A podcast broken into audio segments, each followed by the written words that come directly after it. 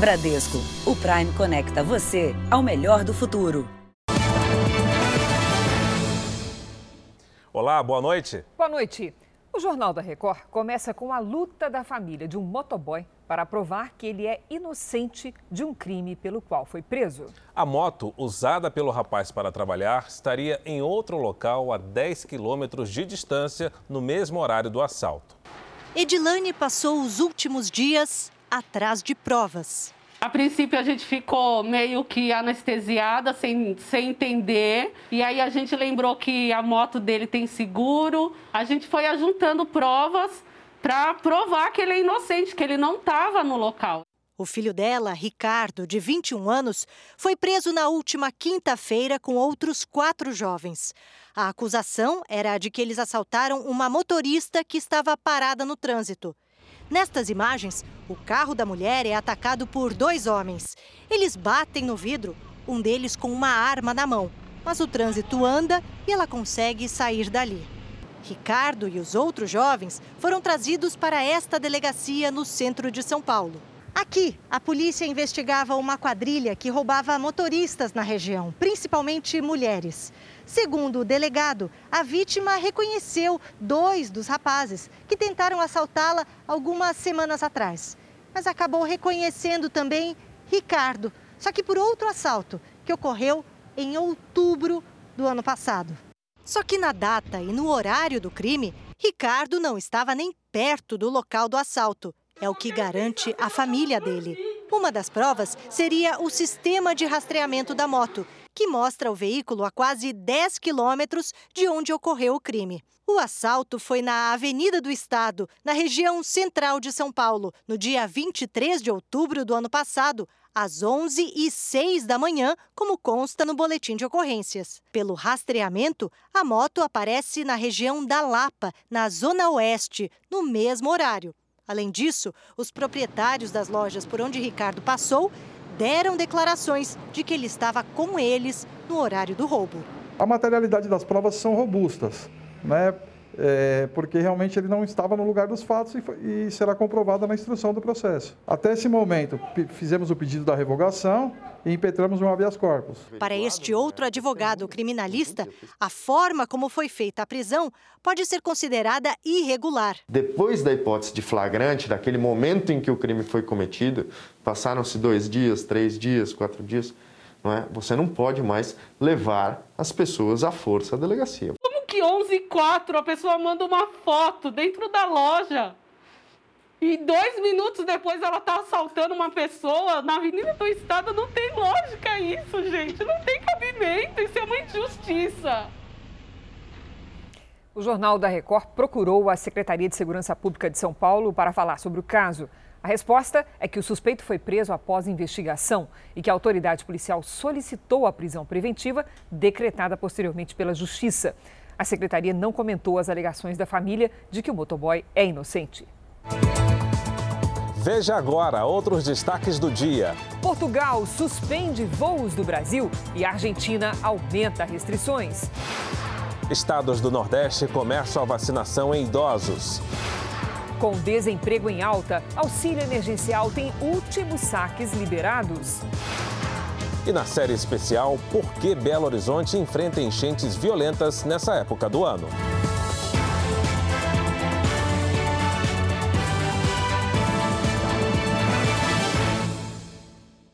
Oferecimento Bradesco. Experimente o futuro. Fale com a Bia.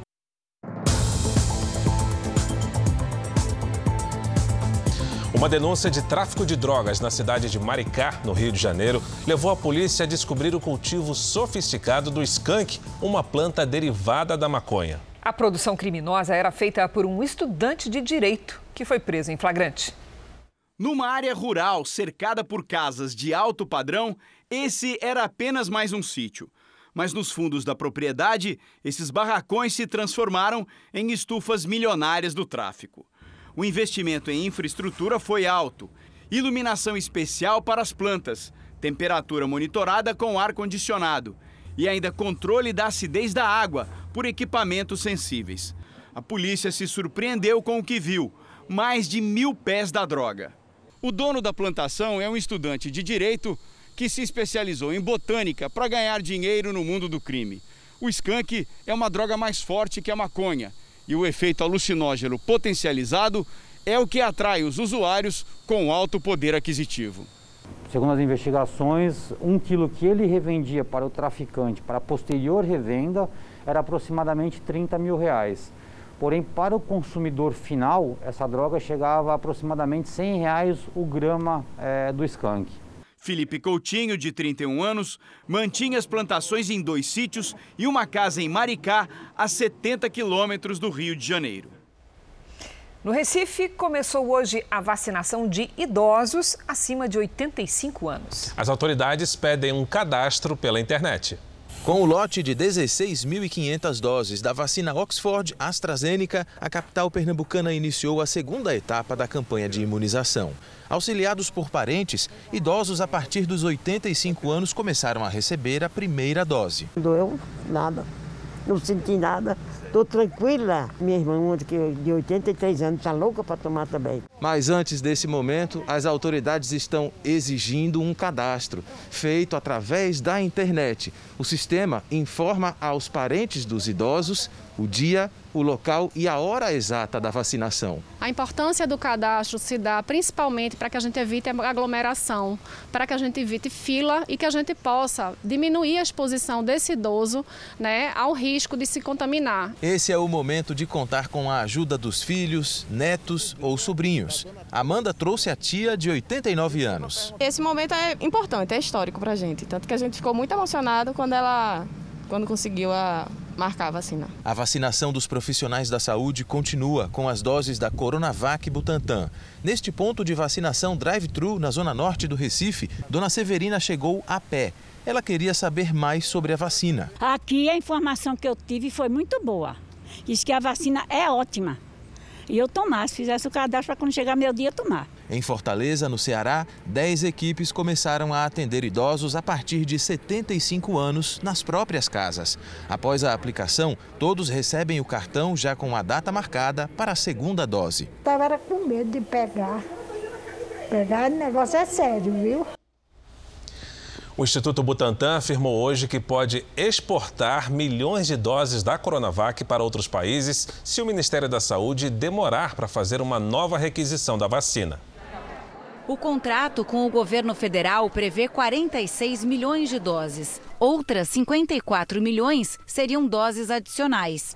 São essas que estão em questão. O diretor do Instituto Butantan, Dimas Covas, espera o contato da equipe do ministro Eduardo Pazuello para tratar do tema. Estamos aguardando uma manifestação do Ministério da Saúde em relação a um aumento do contrato para 54 adicionais, 54 milhões de doses adicionais. O Butantan tem compromissos com outros países, tem já acordos de entrega de vacinas para outros países. E se o Brasil declinar dessas 54 milhões, nós vamos, obviamente, priorizar os demais países que, é, com os quais nós temos acordo. Já o governo de São Paulo quer usar todo o estoque existente da Coronavac para a primeira dose e aumentar o tempo para aplicar a segunda. O prazo limite é 28 dias. Pelas regras do Programa Nacional de Imunização, 50% das vacinas disponíveis têm que ser guardadas para que os já vacinados recebam a segunda dose.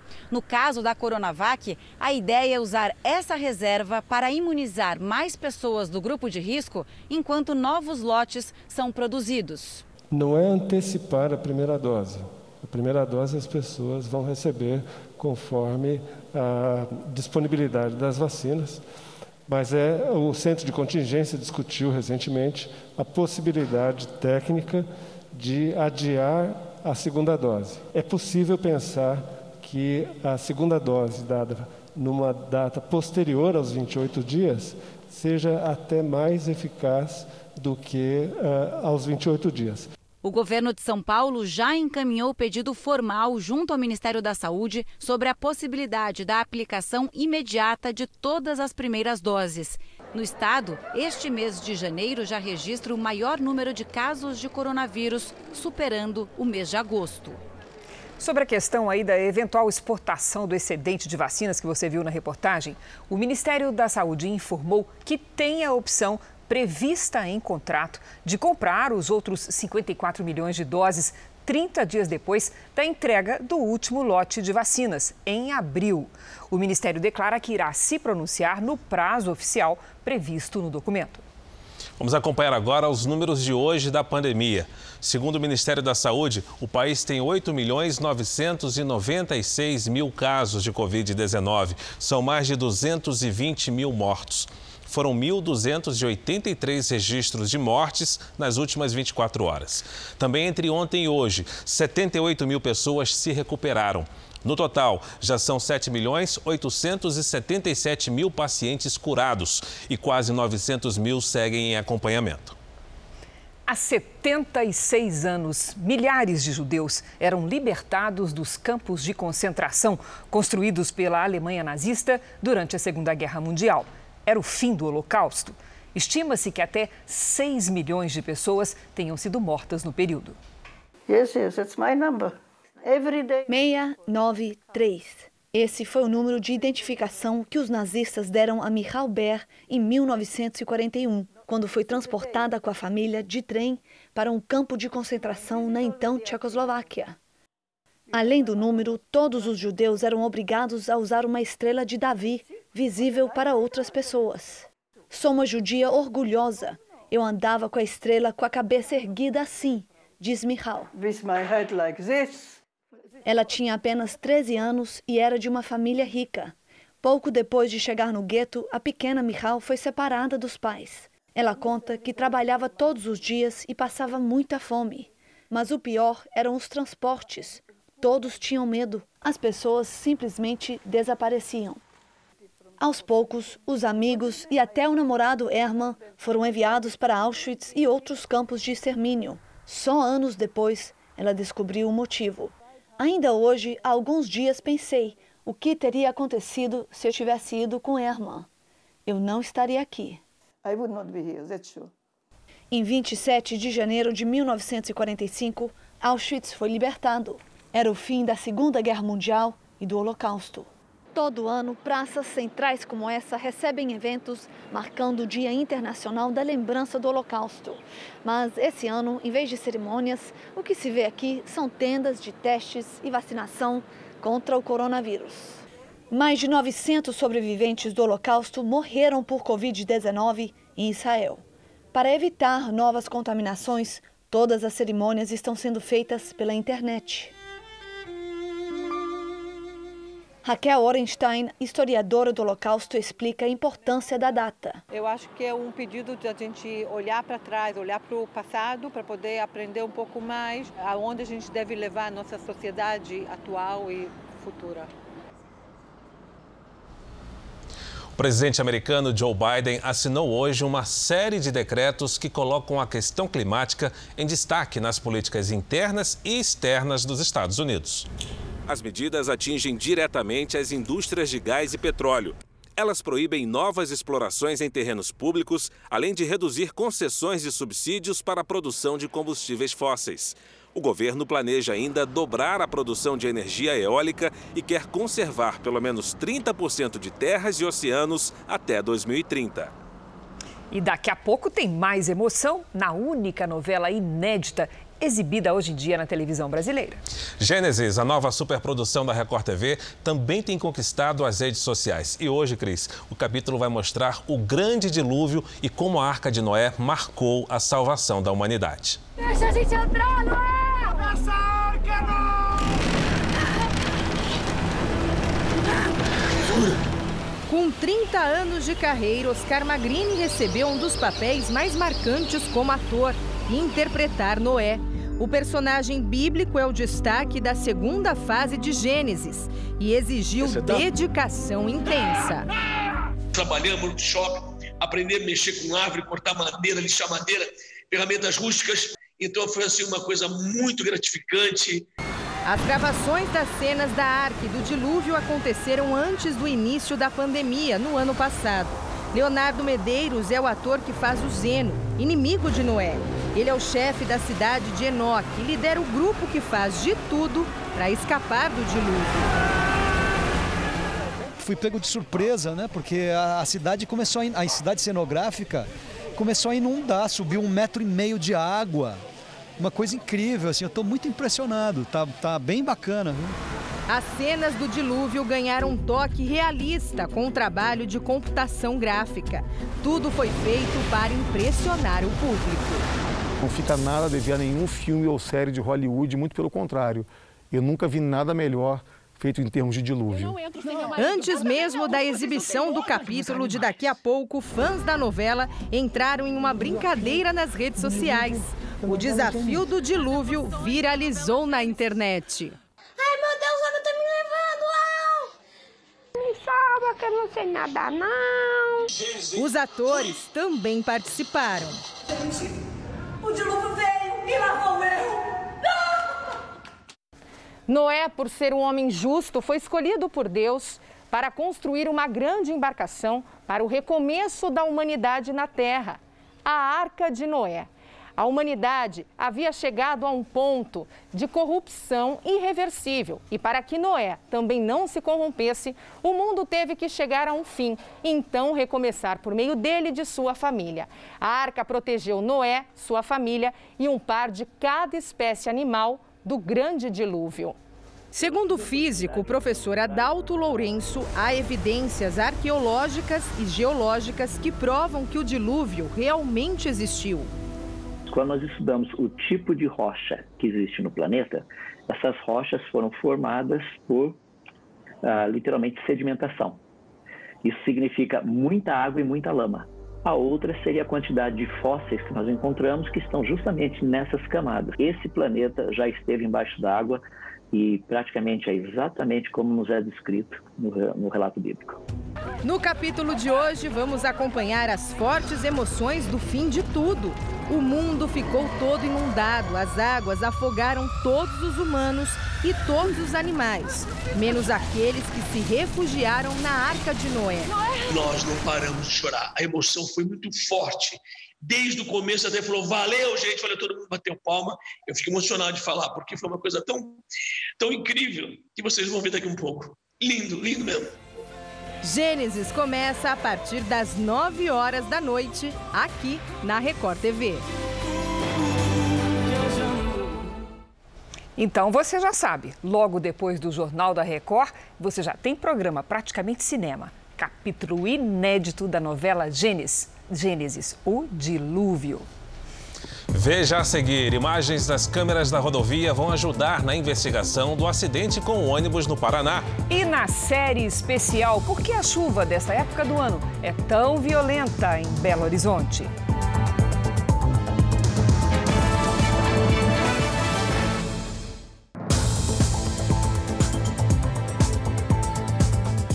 O presidente Jair Bolsonaro fez hoje um apelo para que os caminhoneiros desistam da greve marcada para o dia 1 de fevereiro.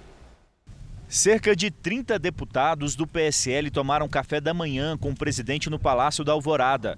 Ficou acertado que os parlamentares vão aguardar uma decisão de Bolsonaro e seguirão juntos para um novo partido. O presidente também esteve no Ministério da Economia, ao lado do representante do setor de bares e restaurantes, que enfrenta novas restrições de funcionamento. E como a decisão de fechar é dos governadores, se fosse meu, não fecharia nada. Tá? E veio pedir um socorro aqui junto ao ministro Paulo Guedes, ou trouxe pela dimensão, pelo tamanho dos associados. Dos associados. Bolsonaro fez um apelo aos caminhoneiros para que não façam greve na semana que vem, em protesto aos reajustes no diesel. Nesta quarta-feira, a Petrobras aumentou nas refinarias o valor do combustível em 4,4%. Lamento o apelo para eles que não façam isso, que todos nós vamos perder.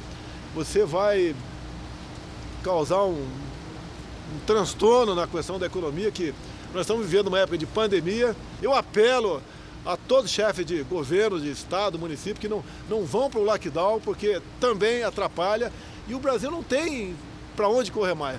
Nossa dívida interna está na casa dos 5 trilhões de reais. O presidente Jair Bolsonaro também falou hoje sobre os gastos com alimentos. O governo pediu um levantamento à Controladoria Geral da União depois que um portal publicou que as despesas foram de 1 bilhão e 800 milhões de reais. Segundo o governo, os alimentos foram distribuídos a integrantes das Forças Armadas e do Ministério da Educação. O Ministério da Defesa explicou que em todo o país 300 mil militares fazem cinco refeições por dia. O gasto médio é de R$ 9,00 por dia com cada um deles. Segundo o portal, a compra de leite condensado custou 15 milhões de reais. O Ministério explica que o produto é usado para a produção de alimentos, com maior valor energético. Os produtos também são enviados a escolas militares. Sobre a despesa de 2 milhões de reais em chicletes, a justificativa é que o item é usado por pilotos na altitude e é colocado no lanche de militares, que estão em atividade e não podem fazer a higiene bucal. Já a empresa que teria vendido a 162 reais a lata de leite condensado afirmou que o valor é referente a um contrato com o Ministério da Defesa para o fornecimento de duas caixas, com 27 unidades, no valor de R$ 6,00 cada lata de leite condensado. O presidente demonstrou irritação com o tema durante um almoço numa churrascaria. Quando eu vejo a imprensa, minha dizendo que eu comprei 2 milhões e meio de lata de leite condensado.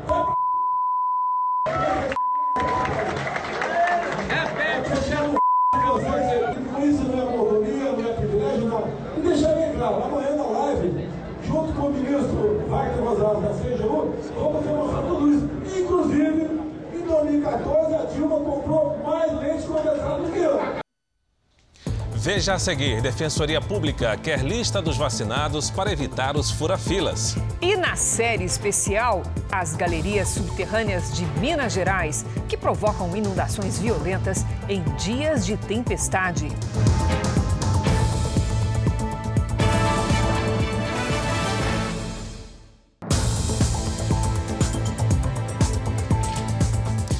Imagens de câmeras de segurança podem ajudar a polícia a entender como foi o acidente de ônibus que matou 19 pessoas no Paraná.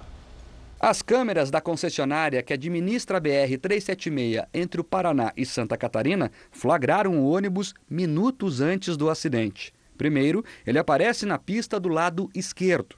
Em seguida, em outro trecho, o ônibus passa pela pista central.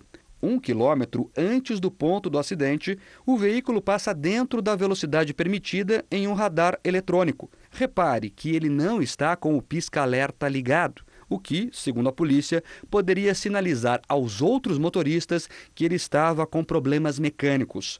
Um pouco mais adiante, ainda na pista central, ele não entra na área de escape. E perceba que a luz de freio do lado direito está acesa, o que pode indicar que o motorista tentou diminuir a velocidade. A 300 metros do ponto do acidente, o ônibus aparece em outra lombada eletrônica, aqui já acima da velocidade permitida, que era de 60 km por hora. A placa na direita alerta que a região tem risco de tombamento.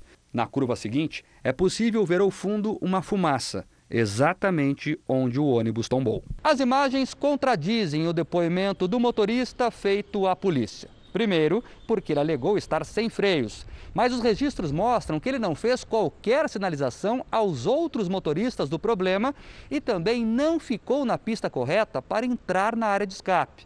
Além disso, o motorista disse que tentou encostar em um caminhão bitrem para reduzir a velocidade, mas a carreta não aparece nas imagens. Algumas testemunhas, passageiros do, do ônibus, sobreviventes, nos relataram que o motorista, em alguns trechos, estavam tendo uma espécie de conduta imprudente. O vídeo vai agora passar por perícia. O delegado também vai ouvir outros passageiros. Se ficar comprovado que houve imprudência, negligência ou imperícia, o motorista pode responder por homicídio culposo quando não há intenção de matar.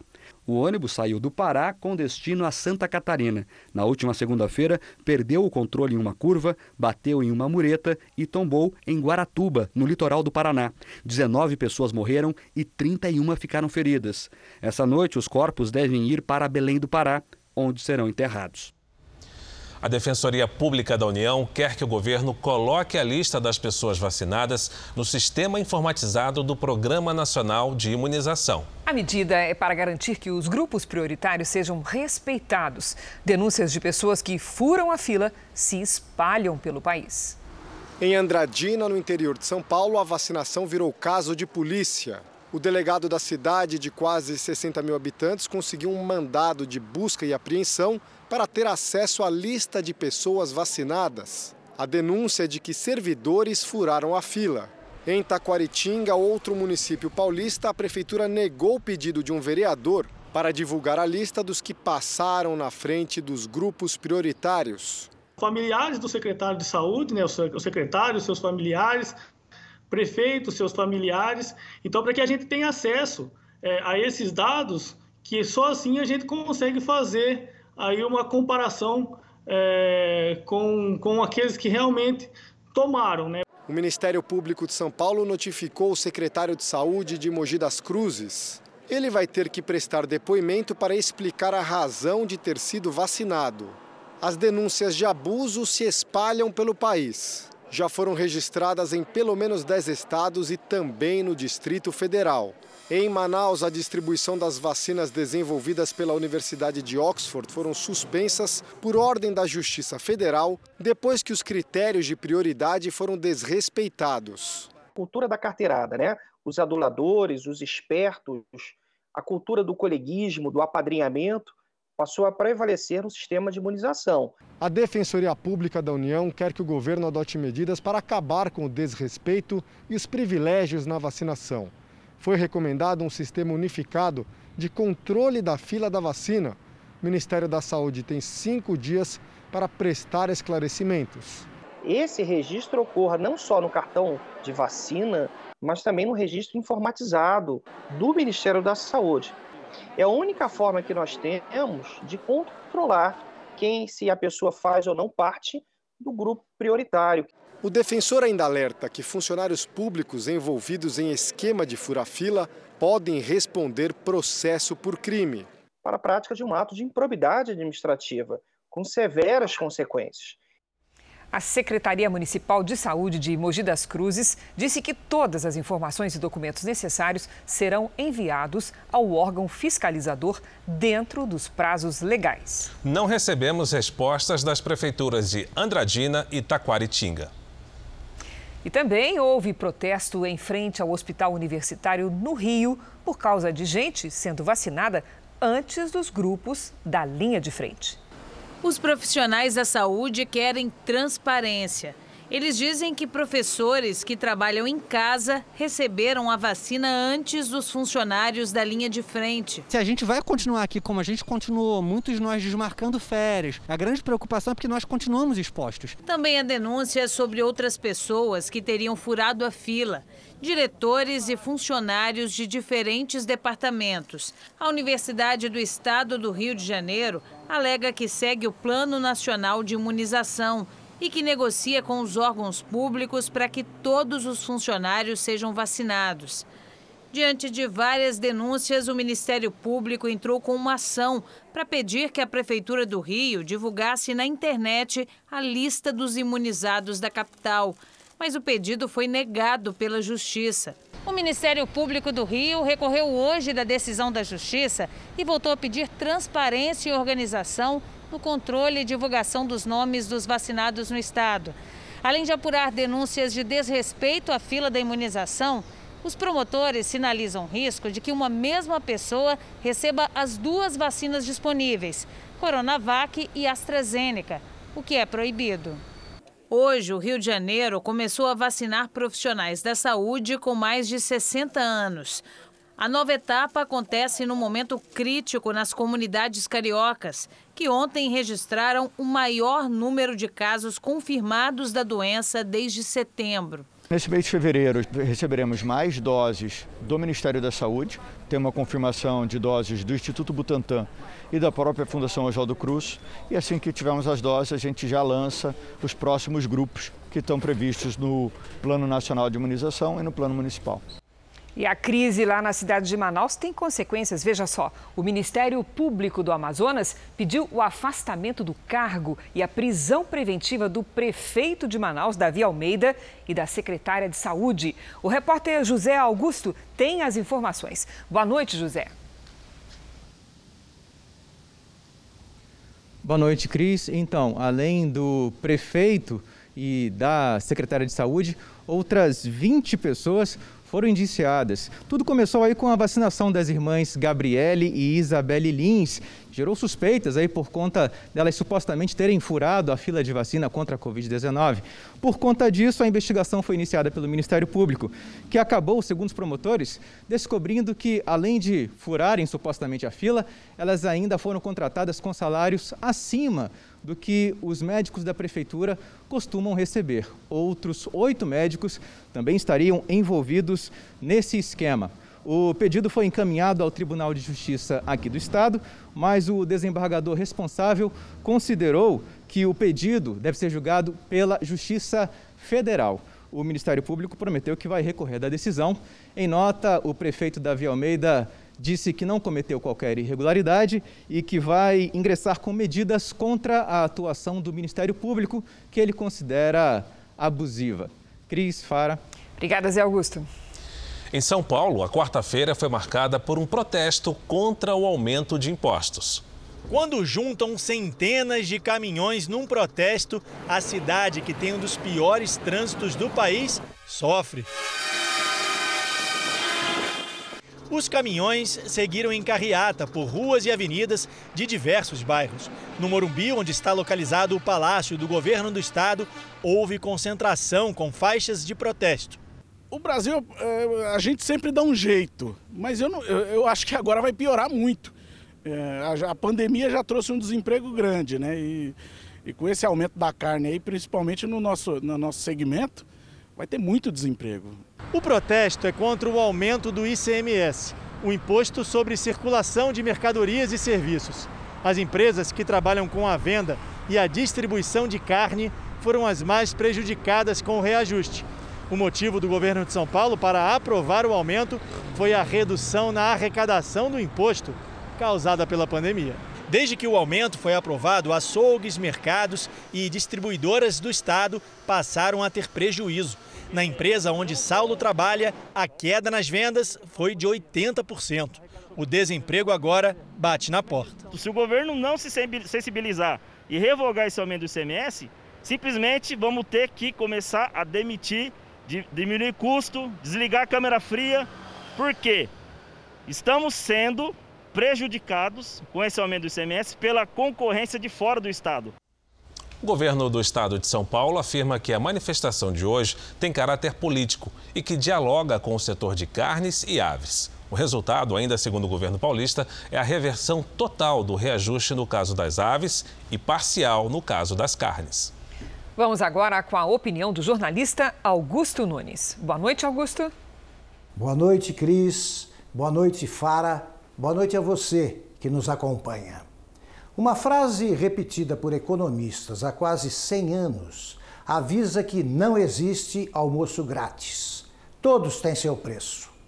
Outra lição, popularizada pela ex-primeira-ministra britânica Margaret Thatcher, ensina que não existe dinheiro público. O que há é o dinheiro dos pagadores de impostos, que deve ser administrado criteriosamente por quem exerce o poder. Os governantes, por exemplo, apenas negociaram a compra das vacinas contra o coronavírus. Quem financiou a compra fomos nós. Também será bancada pelos pagadores de impostos a nova rodada do auxílio emergencial em acelerada gestação no Congresso. Os parlamentares argumentam que os lockdowns atribuídos ao recrudescimento da pandemia engoliram a renda de incontáveis brasileiros e que é preciso socorrê-los. Faz sentido. Mas, como governos não são entidades lucrativas, o Congresso tem o dever de compensar esse aumento da despesa com cortes nos gastos que equilibrem o orçamento da União. Não existe almoço grátis, nem dinheiro público, e não aceitamos mais impostos. Na capital paulista, donos de bares e restaurantes protestaram contra as restrições de funcionamento impostas pelo governo do estado para frear o avanço do coronavírus. Cerca de 200 pessoas fizeram uma passeata na Avenida Paulista. Todo o estado está na fase vermelha do Plano São Paulo. Apenas serviços essenciais podem funcionar aos fins de semana e feriados. E também diariamente a partir das 8 da noite. A associação da categoria afirma que os estabelecimentos cumprem as regras para o funcionamento e que estão com dificuldades de manter os empregos. O governo paulista afirmou que lamenta a manifestação em meio à grave crise sanitária e que já liberou 720 milhões de reais à categoria para atravessar a crise. Vamos a Brasília agora. Há cinco dias das eleições para as presidências da Câmara e do Senado, o PSL, que inicialmente apoiava a Baleia Rossi, garantiu os votos de pelo menos 36 deputados a seu adversário, Arthur Lira. O anúncio veio logo depois de um café da manhã no Palácio da Alvorada com o presidente Bolsonaro. Hoje nós temos uma lista consolidada de 36 deputados. E temos notícias de que vários outros deputados que não assinaram a lista também apoiam o deputado Arthur Lira.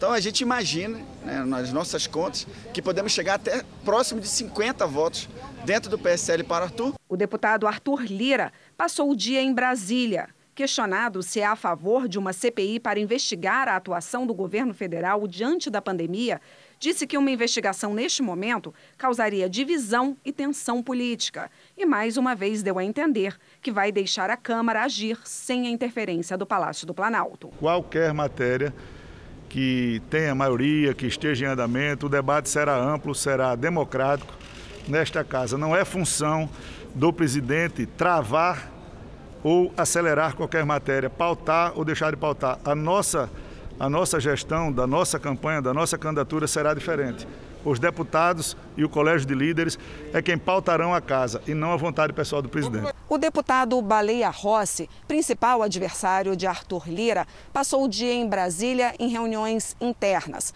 e, por meio das redes sociais, disse que o que os deputados querem é respeito e que respeito só se consegue através de uma Câmara independente. Baleia Rossi é o candidato de Rodrigo Maia, presidente da Câmara, que atualmente é o opositor do presidente Jair Bolsonaro. O pedágio pode estar de volta na linha amarela, a via expressa que liga as zonas norte e oeste do Rio de Janeiro. A Justiça determinou, através de liminar, que a cobrança seja retomada caso o município do Rio não assuma totalmente a via dentro de 30 dias. A Prefeitura ainda não se manifestou. O vice-presidente Hamilton Mourão criticou hoje a comunidade internacional por não aumentar os financiamentos para a proteção da Amazônia. Mourão participou por videoconferência do Fórum Econômico Mundial de Davos, na Suíça. Segundo ele, quando passar a pandemia, os governos federal e estaduais não terão dinheiro para destinar a essas ações e precisarão de ajuda. O vice-presidente ainda afirmou que o Brasil está em negociação com a Alemanha e a Noruega para retomar o Fundo Amazônico, que era bancado pelos dois países e foi rompido no início do governo. Disse também que, apesar do interesse internacional, internacional sobre a Amazônia ter aumentado, o mesmo não pode ser dito da cooperação financeira e técnica, que ficou abaixo das necessidades atuais. O vice-presidente Hamilton Mourão também disse hoje, em entrevista a uma rádio, que o governo poderá substituir o ministro de Relações Exteriores, Ernesto Araújo, após as eleições das presidências do Congresso. Mas Mourão não conversou com Jair Bolsonaro e ressaltou que a decisão cabe ao presidente. Aqui na América Latina, Argentina e Peru estabeleceram restrições a voos vindos do Brasil. Na Europa, o governo português suspendeu voos entre Portugal e Brasil até 14 de fevereiro. A medida é para evitar a entrada da variante amazônica do coronavírus. Foi a vez de Portugal que teve mais um dia de recorde no número de mortes e lotação nos hospitais fechar as fronteiras. A falta de funcionários e até de oxigênio nas unidades de saúde faz o país pensar em ajuda internacional. A Alemanha e Espanha já manifestaram apoio. O governo português anunciou hoje a suspensão dos voos entre Portugal e Brasil. A medida vale de sexta-feira até o dia 14 de fevereiro. Segundo o governo português, só serão permitidos voos de repatriamento de cidadãos nacionais e familiares, assim como pessoas que possuam autorização de residência.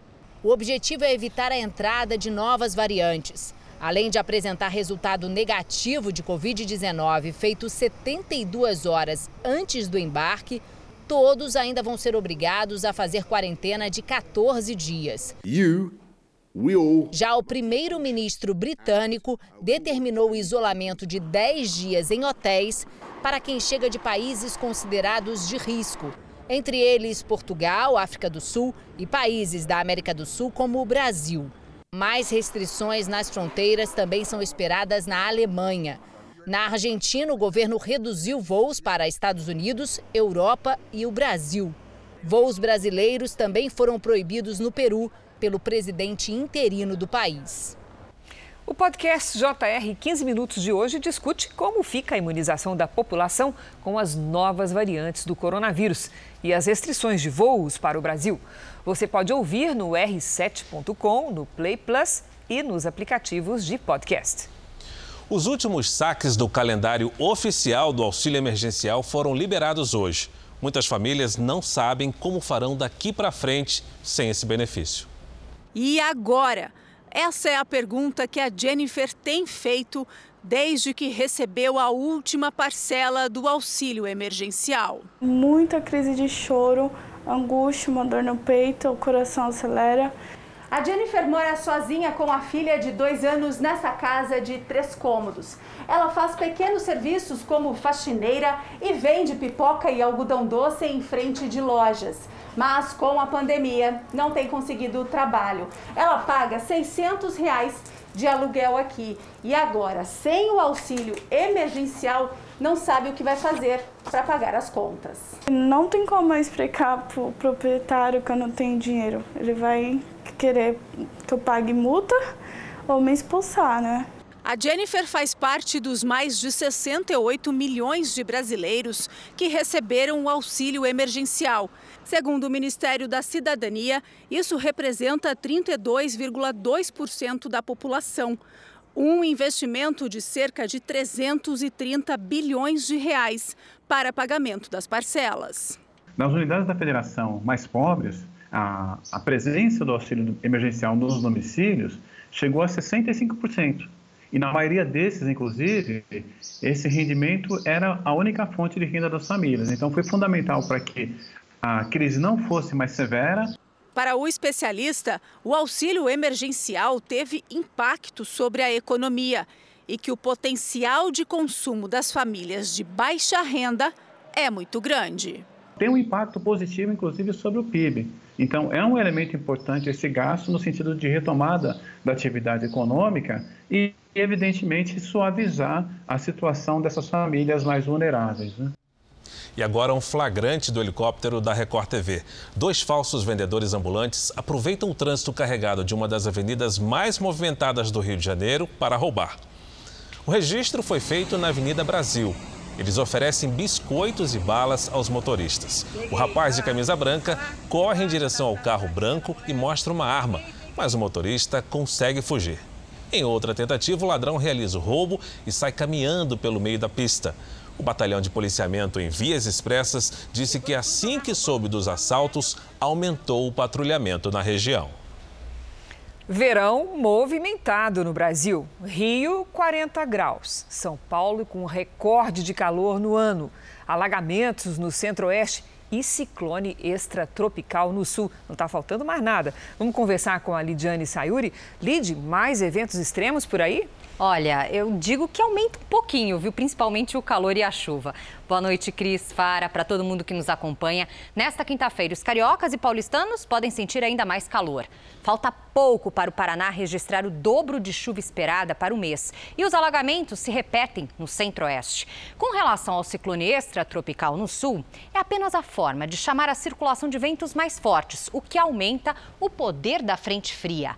Na prática, o risco de transtornos continua nos três estados da região. Alerta para Mar agitado na costa do estado gaúcho, ventania de Santa Catarina até o Rio de Janeiro e possibilidade de deslizamentos entre Santa Catarina e o Paraná. Em São Paulo e nos estados do centro-oeste, pancadas. No norte, chuva rápida, tempo firme apenas em Roraima. Tem sol sem chuva do Rio de Janeiro até o sul do Piauí. Em Florianópolis, amanhã, máxima de 29 graus. No Rio de Janeiro, 40 graus de novo.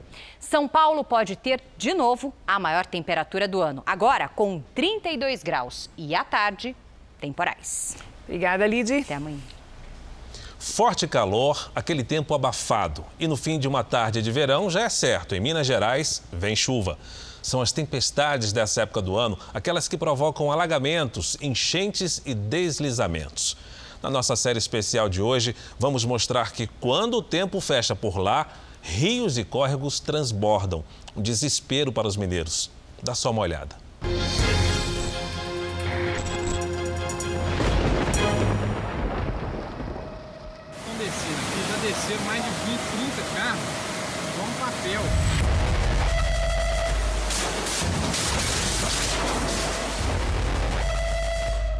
Belo Horizonte virou um rio.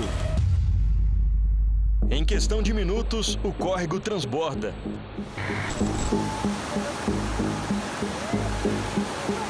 Uma cena que se repete ano após ano. Estava fazendo uma bacia para conter o, a, o enchente, só que não adiantou nada. Sexta-feira, 15 de janeiro. Bastaram 40 minutos para o temporal causar muitos estragos. A água invadiu todos os cômodos da casa e Késia perdeu praticamente tudo. Inclusive, acordei com a água. Aí eu arrumei uma força para abrir a porta, subi na, na, janela e fiquei pedindo socorro, até alguém vir me, e me tirar. Perto dali, duas crianças que estavam sozinhas em casa ficaram ilhadas. Eram as filhas de Nicole, que voltou correndo do trabalho. Vizinhos se uniram e usaram uma caixa d'água para resgatar as meninas. Quando eu cheguei, já não tinha como entrar dentro de casa mais. Aí o menino da rua de trás ali arrumou uma caixa d'água, amarrou uma corda e veio eles todos, pegou ela, colocou ela dentro da caixa d'água, pegou ela, colocou no ombro e foi levando pra gente. Depois que a água baixou, foi possível ver os estragos. Avenida destruída, placas do asfalto arrancadas e muita sujeira para limpar. Todo cheio de lixo, o povo tem que colaborar com a parte dele. Eu concordo que nós temos que cobrar de prefeitura, mas nós temos que fazer a nossa parte. Em Belo Horizonte, muitos cursos d'água correm em galerias subterrâneas ou foram canalizados, como o Ribeirão Arrudas, que corta boa parte da cidade. Quando chove muito, o nível sobe rápido e os alagamentos têm sido frequentes.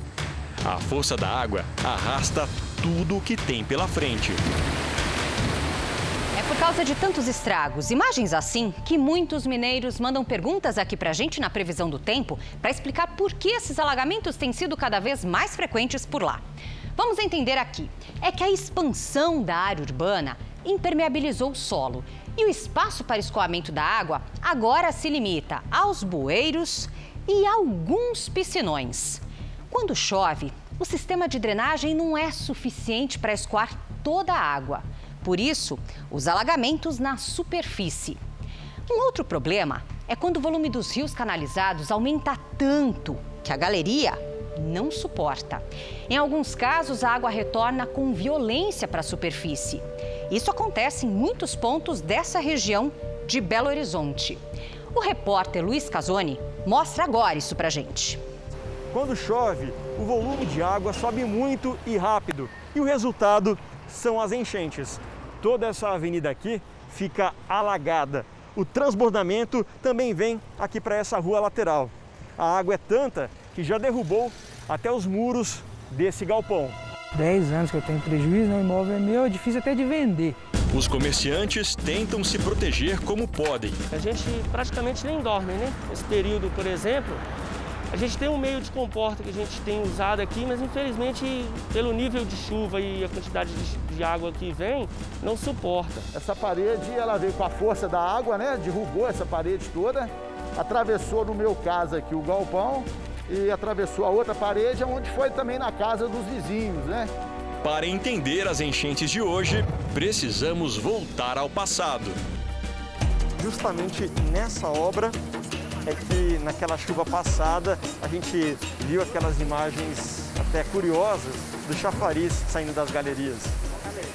O que, que provocou isso? É o dimensionamento da obra, né? Ela é uma obra que foi pensada para um volume de água e que não comporta quando a gente tem essas chuvas mais intensas da época da cheia, empurrando tudo que vem pela frente. Então você tem aqueles efeitos pelo gradil da passagem da água. Os temporais podem provocar dois tipos de desastres: os hidrológicos, como as enchentes e os alagamentos, e os geológicos, que causam deslizamentos de encostas e desabamentos de imóveis. A primeira coisa a ser feita seria a gente separar o esgoto dos nossos córregos. E a segunda coisa a ser feita é a gente entender que os córregos sempre vão encher no verão. A cidade de Belo Horizonte ela convive com problemas como enchentes e mesmo falta de água, infelizmente desde a sua fundação. A Defesa Civil de Belo Horizonte emite os alertas meteorológicos com base nos dados captados pelos sensores pluviométricos e fluviométricos instalados nos pontos de alagamento na cidade e nas análises de imagens de satélite e também do radar meteorológico. Já são mais de 325 mil pessoas cadastradas na capital mineira, 966 mil em todo o estado elas recebem os alertas por SMS, como por exemplo, se há risco de temporais e até queda de granizo no local onde vivem. Isso é muito importante para que as pessoas tenham uma informação precisa num tempo oportuno. Para evitar mortes e prejuízos ainda maiores durante os temporais, a Defesa Civil montou núcleos de alerta de chuva formados por moradores nas áreas de risco. São mais de 800 voluntários em 56 comunidades. Um desses núcleos de socorro imediato fica no bairro Taquaril, uma área de grande carência social e econômica. Seu Oswaldo foi um dos primeiros moradores da comunidade e é fundador do núcleo. A gente começou a socorrer as pessoas e tirou e também saiu quase toda a área de risco. E agora a gente está tranquilo, graças a Deus. Há décadas, os moradores daqui convivem com promessas de soluções e o medo. Sempre que o céu muda de cor e fica carregado de nuvens de chuva. A pessoa às vezes opta por morar em local como este ou como muitos outros, por uma questão não é, de escolha, mas de necessidade mesmo. Jornal da Record termina aqui. A edição de hoje na íntegra e também a nossa versão em podcast estão no Play Plus e em todas as nossas plataformas digitais. E à meia-noite e meia tem mais Jornal da Record. Você fica agora com a novela Gênesis. E é o capítulo do Dilúvio. A gente se vê amanhã. Até lá. Boa noite, bom capítulo de Gênesis e até amanhã.